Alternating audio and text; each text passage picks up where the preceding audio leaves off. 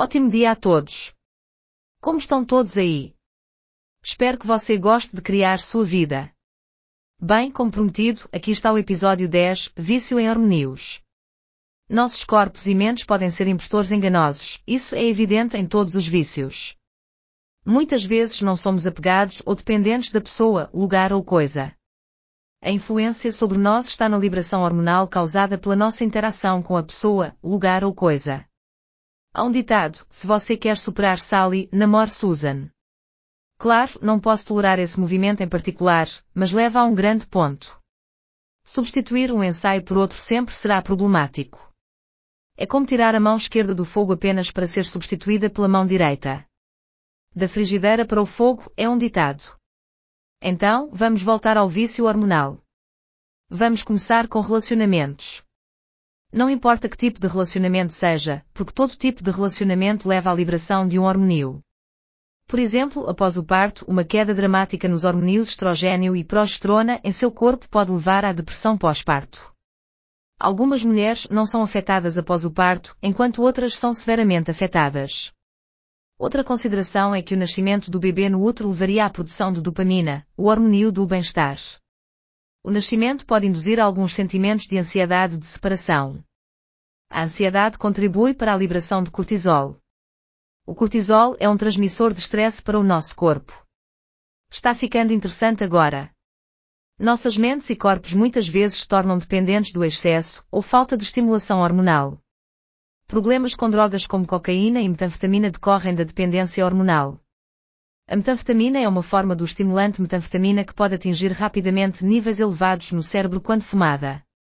A metanfetamina causa a liberação dos neurotransmissores dopamina, norepinefrina e serotonina e ativa os sistemas cardiovascular e nervoso central. Aliás, isso fazia parte do suprimento de comida para as tropas alemãs sob Hitler. Essas tropas seriam destemidas e capazes de feitos aparentemente sobre-humanos de resistência e atrocidades sem deficiência emocional ou física. Nenhuma consideração foi dada ao horrendo dano fisiológico infligido ao usuário. Todos nós conhecemos pelo menos uma pessoa que sempre parece estar com raiva. Seja qual for a situação, raiva e às vezes violência é a resposta para tudo. E se o caso não apoiar tal curso de ação, eles vão pensar e se enfurecer para ter uma desculpa para ficar chateados. A raiva faz com que as glândulas suprarrenais inundem o corpo com hormônios do stress, como adrenalina e cortisol. A raiva alimenta o vício em adrenalina e cortisol. Tenho certeza de que todos já ouvimos o termo viciado em adrenalina antes. Quando você fica com raiva, os músculos do seu corpo se contraem. Substâncias químicas neurotransmissoras chamadas catecolaminas são liberadas em seu cérebro, resultando em uma explosão de energia que pode durar vários minutos. Essa onda de energia está por trás do frequente desejo raivoso de tomar medidas físicas ou protetoras imediatas. No entanto, há um outro lado dessa medalha em particular. Nós ou conhecemos outros que se preocupam com tudo. E novamente, se não há nada no presente imediato, então o passado ou o futuro ocupam o centro do palco, mesmo que nenhum deles exista no tempo presente. Medo, excitação e inquietação são outras emoções que desencadeiam a liberação de adrenalina e cortisol. Claro, o vício em hormônios é um empregador de oportunidades iguais. Digite os hormônios do bem-estar.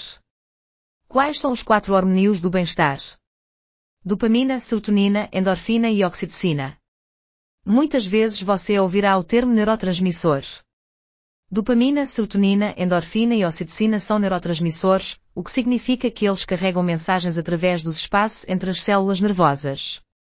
As ligações aos hormônios acima podem ser igualmente viciantes. Uma pessoa pode acreditar que não pode viver sem outra pessoa. Logicamente, isso não pode ser verdade. As liberações hormonais das interações sociais, mentais e físicas cobram seu preço do viciado. Existem muitas maneiras pelas quais os hormônios do bem-estar se manifestam. Materialismo, dinheiro, carros, roupas, joias, casas, comida, bebida e muitas outras coisas podem ser prejudiciais.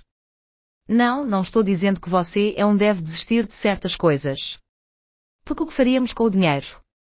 Não vou ser como um canal de notícias sensacionalista ou uma pessoa negativa que propaga o medo. Eu quero que você esteja ciente disso. Mas também estou aqui para ajudar. Aqui estão algumas dicas e truques valiosos. Claro, não vamos tentar reinventar a roda ou nadar no rio de milhões de anos de evolução. Vou apresentá-lo a um barco, um remo e um colete salva-vidas. Claro que precisamos repensar nossa forma de pensar. Não precisamos ir além do simples, então não entre em pânico. Tire um tempo para contemplar a beleza simples da vida. Observe o pôr do sol, o sorriso do seu filho e o cheiro da sua comida favorita. Cultive relacionamentos significativos e gratificantes com várias pessoas que façam você se sentir bem por ser você mesmo. Quando você termina com alguém, é menos provável que você fique fora de controle. Quando você aprende a apreciar as maravilhosas coisas gratuitas da vida, não se torna viciado em coisas materiais porque já se sente bem sem elas. Somos um milagre incrível. Ficamos maravilhados e fascinados por dispositivos fabricados sem perceber que nossos corpos são as máquinas mais incríveis conhecidas pelo homem. Existem maravilhas da engenharia orgânica ao nosso redor. Tire um tempo para você. Descubra o quanto você está satisfeito com sua própria empresa. Fique quieto e quieto. Dê a si mesmo tempo para respirar profundamente. Liberte-se das algemas das telas regularmente. Dê um passeio no parque e desfrute do fascínio da existência orgânica. Ou fique do lado de fora e olhe para o céu diurno ou noturno. E antes que você perceba, seus hormônios serão os amigos que foram feitos para ser. E não os inimigos que fizemos deles. Espero que tenham gostado do nosso tempo juntos tanto quanto eu. Desejo-lhe o melhor em tudo o que fizer. Posso nunca conhecê-lo pessoalmente, mas desejo sinceramente que você viva uma vida confortável e gratificante. Então, meus amigos, até a próxima. Se você decidir se juntar a mim novamente, vamos mergulhar na autoestima e nos meandros de muito pouco e muito. E como sempre. Por favor, lembre-se de amar a si mesmo. Você não está sozinho. Você é relevante e digno. Que tal isso?